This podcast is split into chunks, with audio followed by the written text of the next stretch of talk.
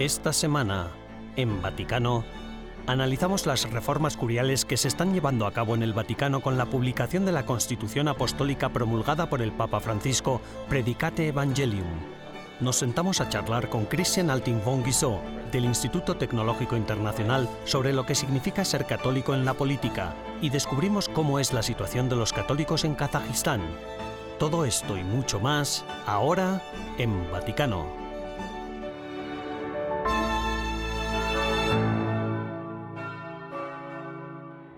El Papa Francisco, cuando aterrizó en Nur Sultán, la capital de Kazajistán, el 13 de septiembre, se describió a sí mismo como un peregrino de la paz. El viaje papal al país centroasiático, hogar de una pequeña minoría católica, ha sido de tres días de duración.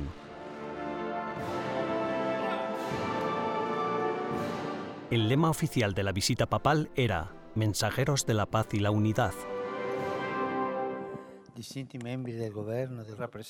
Ya en el primer encuentro con representantes del gobierno kazajo, el pontífice destacó que la libertad religiosa es la mejor base para una buena convivencia social, una buena política, dijo el Santo Padre, se reconoce por el hecho de que escucha a la gente y responde a sus legítimas necesidades. En consecuencia, solo un estilo de política verdaderamente democrático es, en definitiva, la respuesta más eficaz a los posibles extremismos, al culto a la personalidad y al populismo que amenazan la estabilidad y el bienestar de los pueblos.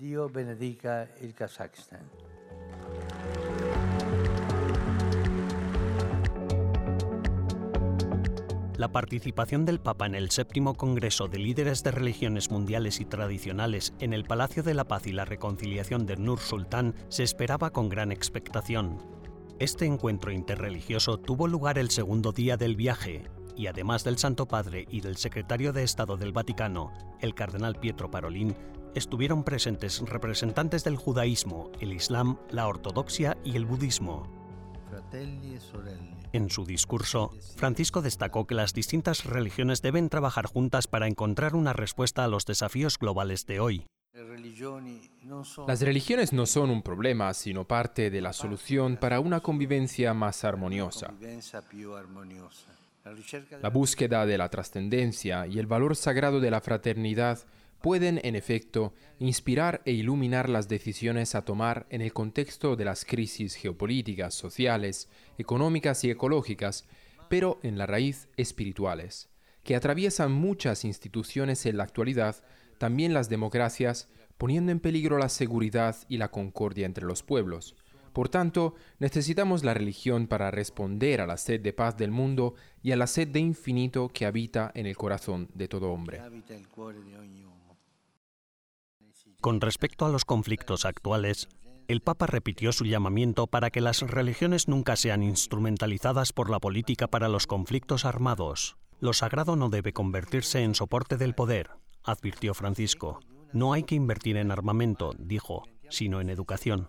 En este contexto, el Santo Padre también denunció en la Asamblea la práctica del aborto. Hoy es grande la dificultad de aceptar al ser humano cada día bebés por nacer y niños, migrantes y ancianos son descartados. Hay una cultura del descarte. Numerosos hermanos y hermanas mueren sacrificados en el altar del lucro, envueltos en el incienso sacrílego de la indiferencia. Y sin embargo, todo ser humano es sagrado. Para la minoría católica de Kazajistán, el punto culminante del viaje del Papa se produjo por la tarde, según las agencias de noticias kazajas, en el recinto de la Expo de Nur Sultán, 7.000 fieles recibieron al Santo Padre para celebrar con él la Santa Misa. En la fiesta de la exaltación de la cruz, Francisco habló de la importancia de la cruz, en la que Cristo mismo tomó el veneno de la serpiente del mal. Antes de regresar a Roma el 15 de septiembre, el Santo Padre firmó una declaración conjunta por la paz con los demás participantes del séptimo Congreso de Líderes de las Religiones Mundiales y Tradicionales. En su breve discurso, el Papa lamentó que todavía hay demasiado odio y división, demasiada falta de diálogo y de comprensión del otro. Por tanto, la política y la religión no deben mezclarse ni separarse.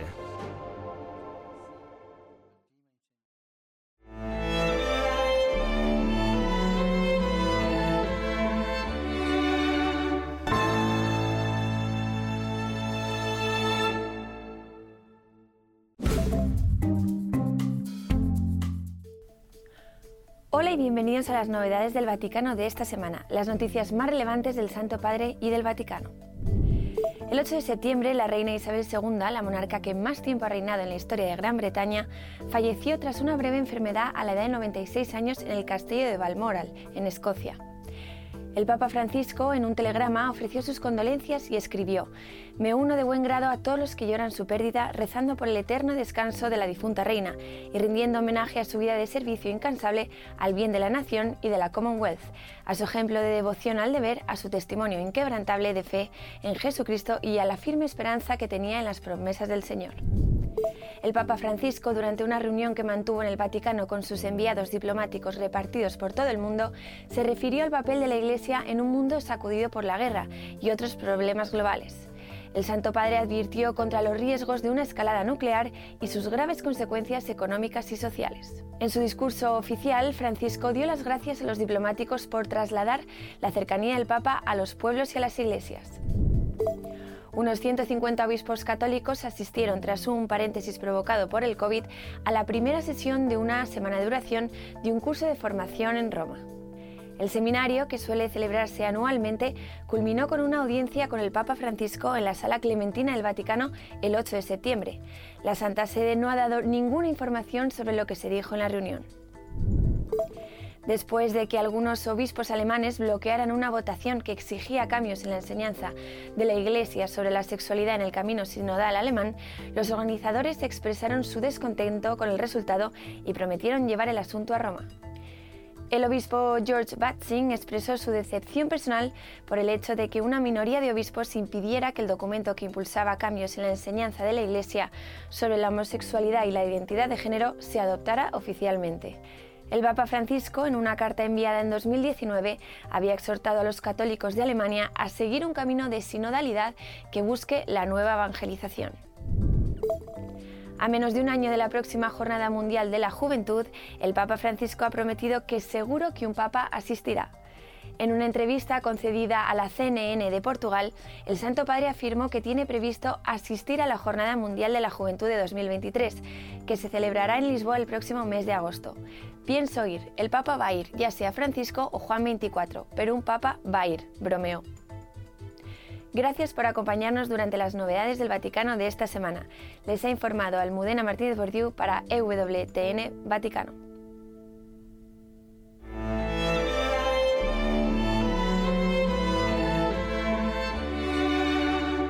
En breves instantes regresamos con más en Vaticano.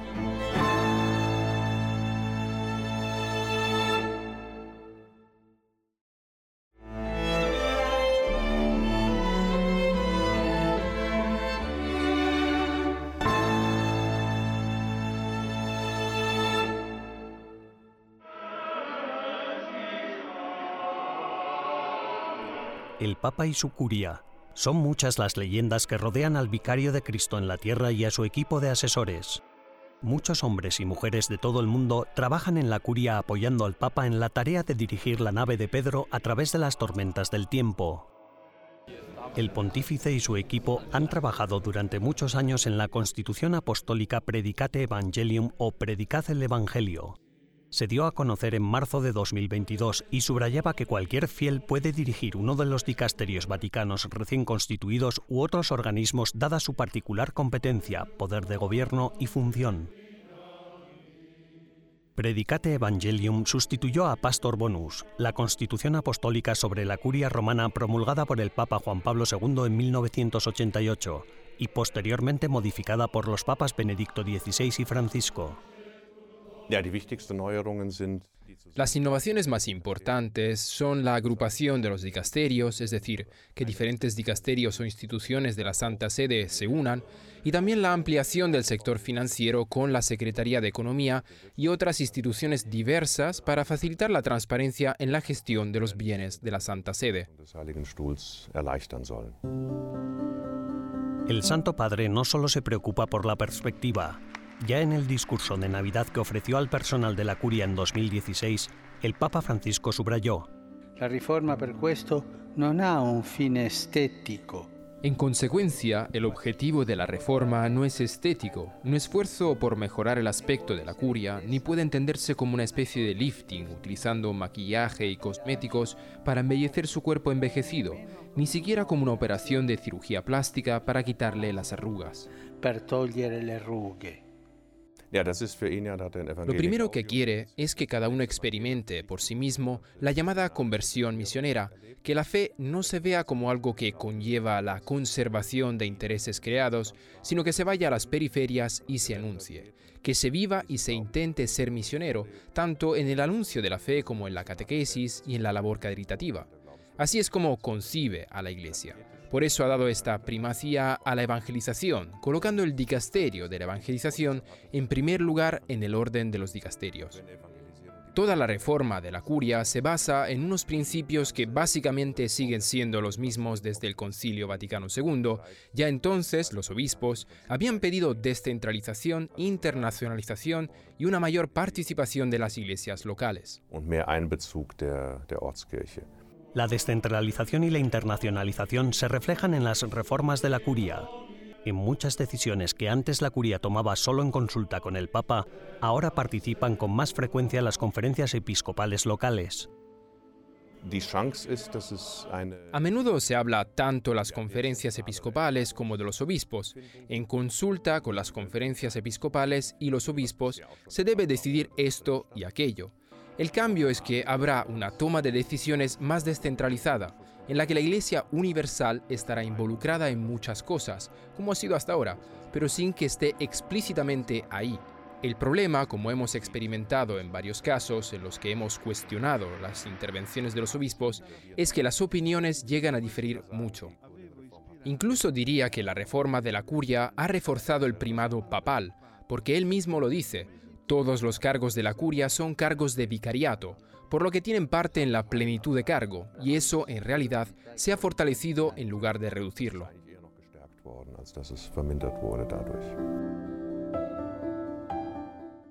Especialmente en tiempos en los que la Iglesia, particularmente en Europa, se encuentra en una grave crisis y la fe parece evaporarse cada vez más, el Papa Francisco eleva el anuncio de la buena noticia, la evangelización, a la máxima prioridad esto se ve reflejado en la reforma de la curia que ha llevado a cabo.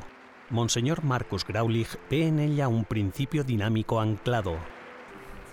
Sí, siempre hay que preguntarse, ¿Está esto realmente al servicio de la evangelización? Así revisamos constantemente el propio trabajo, pero si lo único que se hace es gestionar, es decir, se recibe una pregunta, luego se responde, entonces no funciona igual. Este principio dinámico, en cambio, es proactivo. Ahora la curia también podrá decir, debemos dar valor a esta cosa en concreto, tenemos que responder a este desafío ya, y no que siempre sea solo una mera reacción a las peticiones que se hacen.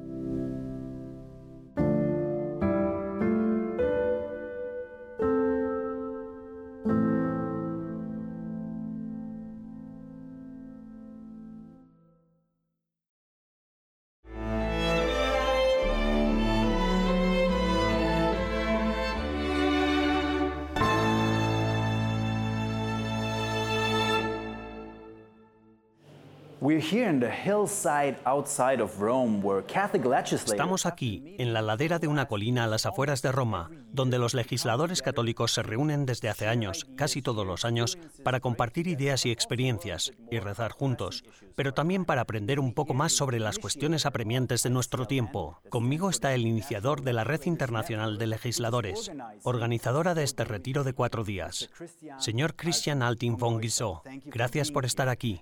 Christian, ¿puede explicarnos un poco lo que significa ser un legislador católico?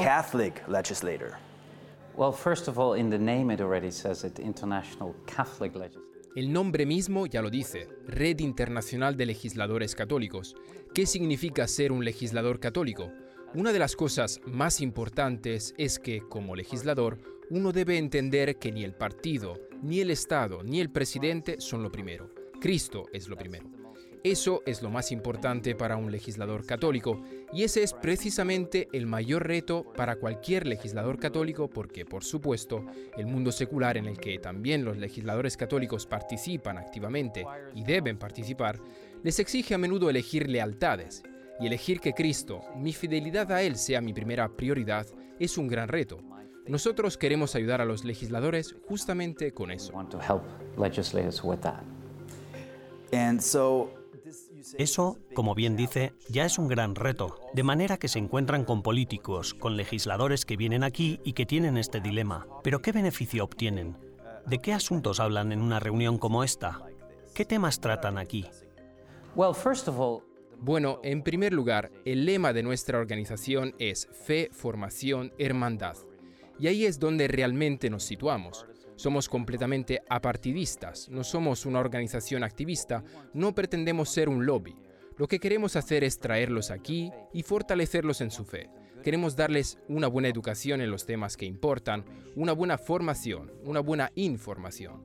Queremos tenerlos informados sobre los temas más acuciantes y además, en tercer lugar, vivir una parte muy esencial, la del compañerismo porque les muestra que no están solos en su batalla diaria, en su desafío diario para seguir siendo cristianos fieles, sirviendo al mismo tiempo en un cargo público en este mundo secularizado. Y ya hemos visto que todo esto conduce muy a menudo a resultados muy positivos.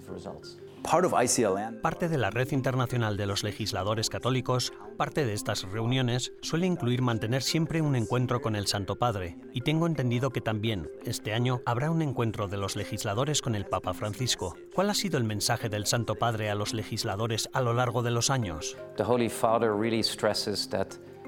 El Papa siempre subraya que la política es una vocación a la que los cristianos también están llamados también nos desafía siempre a que no tengamos miedo de ensuciarnos las manos, así le gusta decirlo.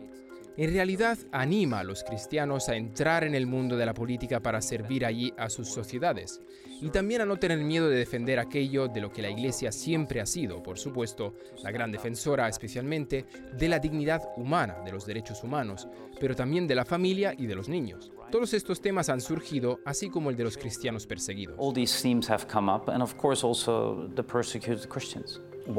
¿Por qué necesitamos a los católicos en la política? ¿Qué es lo que los católicos aportan a la política?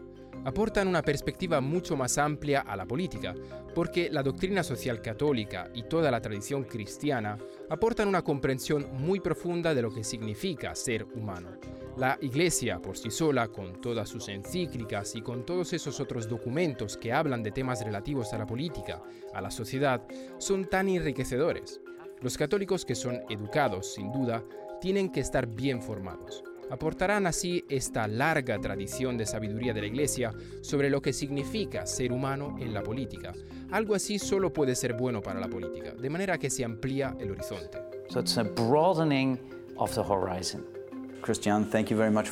Cristian, muchas gracias por su tiempo, por sus opiniones y también por todas las experiencias que ha compartido con nosotros. Gracias a ustedes por la charla.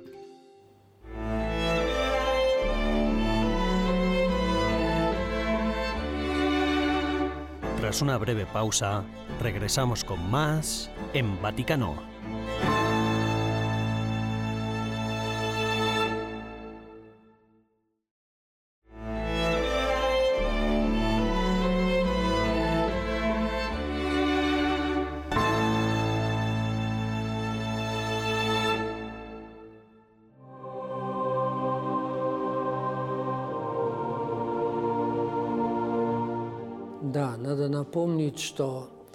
Kazajistán es un país que ha padecido mucho sufrimiento.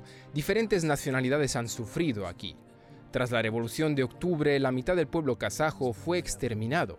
De 4 millones de kazajos, solo 2 millones permanecieron en Kazajistán en aquella época. El resto murió sobre todo de hambre o huyó al extranjero.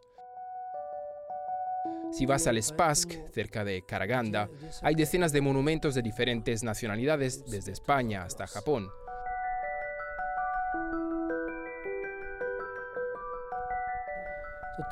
El campo de Karaganda ocupaba lo que oficialmente se reconocía como territorio francés, una tierra de sufrimiento, un océano de sangre y lágrimas. Pero el régimen totalitario se hundió en ese océano de lágrimas y ahora una roca de fe triunfa en Karaganda. El obispo de Karaganda, Adelio del Oro, ha sido testigo del crecimiento y desarrollo de la Iglesia Católica en esta ciudad. In Kazajstán eh, c'è una storia en Kazajistán hay una historia dolorosa y hermosa a la vez de la presencia del catolicismo.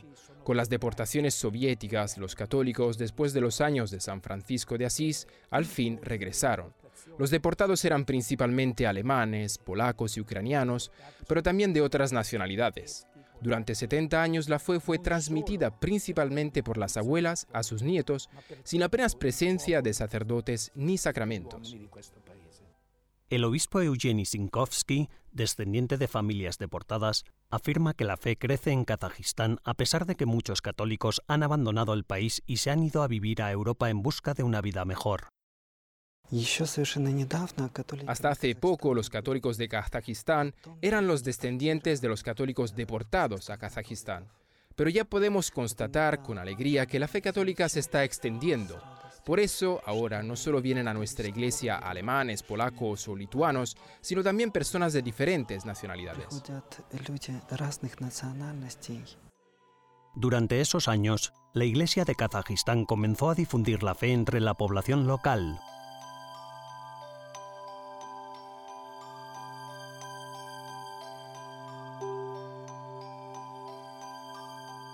la hermana Alma nos lleva a la iglesia inferior para que conozcamos la estatua de Nuestra Señora de Karaganda. Tenemos una estatua muy interesante e importante de la Virgen de Karaganda aquí en la iglesia de Nuestra Señora de Fátima. Está vestida con la ropa típica de una mujer kazaja.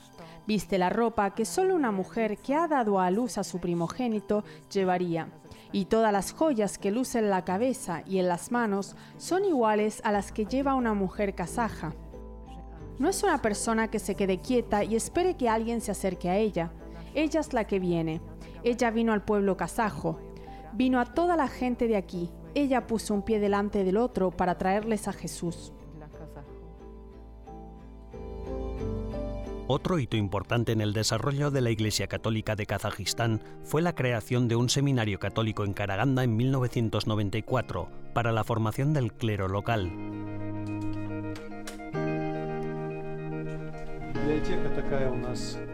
El nuevo rector, el padre Ruslan Rakenberlinov, es el primer sacerdote de nacionalidad kazaja y exalumno del seminario.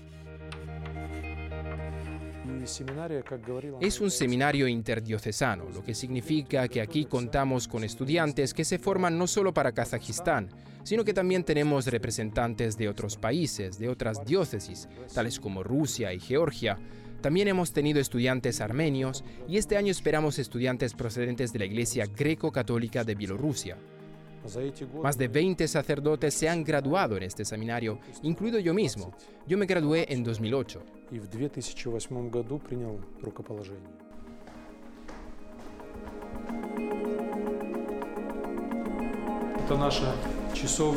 Esta es nuestra capilla. Aquí nos reunimos con los educadores y los estudiantes. Todos los días tenemos una santa misa por la mañana temprano y rezamos el rosario y la liturgia de las horas.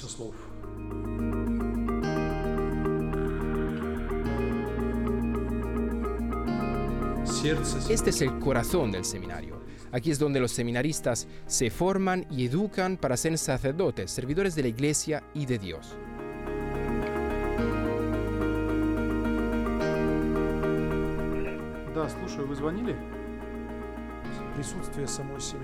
La presencia del seminario aquí en nuestra tierra es una gran esperanza para nosotros porque no es un secreto que el seminario es el corazón no solo de la diócesis, sino que es la esperanza para el desarrollo de toda la iglesia de Kazajistán.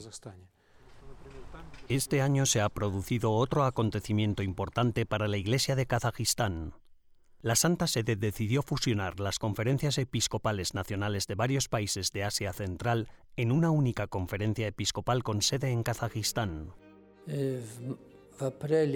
En abril de este año tuvo lugar la primera reunión de la nueva conferencia episcopal que se llama Conferencia Episcopal Católica de Asia Central. Además de Kazajistán, hay cuatro antiguas repúblicas soviéticas, Kirguistán, Uzbekistán, Tayikistán y Turkmenistán, y Mongolia y Afganistán, siete países en total. Y todos nos dirigimos al santuario del lago de la Reina de la Paz, donde, por boca del presidente de la conferencia, Monseñor José Luis, encomendamos esta realidad de la nueva conferencia a la Madre de Dios, la Reina de la Paz. Teniendo en cuenta lo que está sucediendo ahora en todo el mundo, sobre todo teniendo en cuenta la guerra en Ucrania, vemos que tenemos una obligación especial de rezar por la paz en Ucrania y en todo el mundo.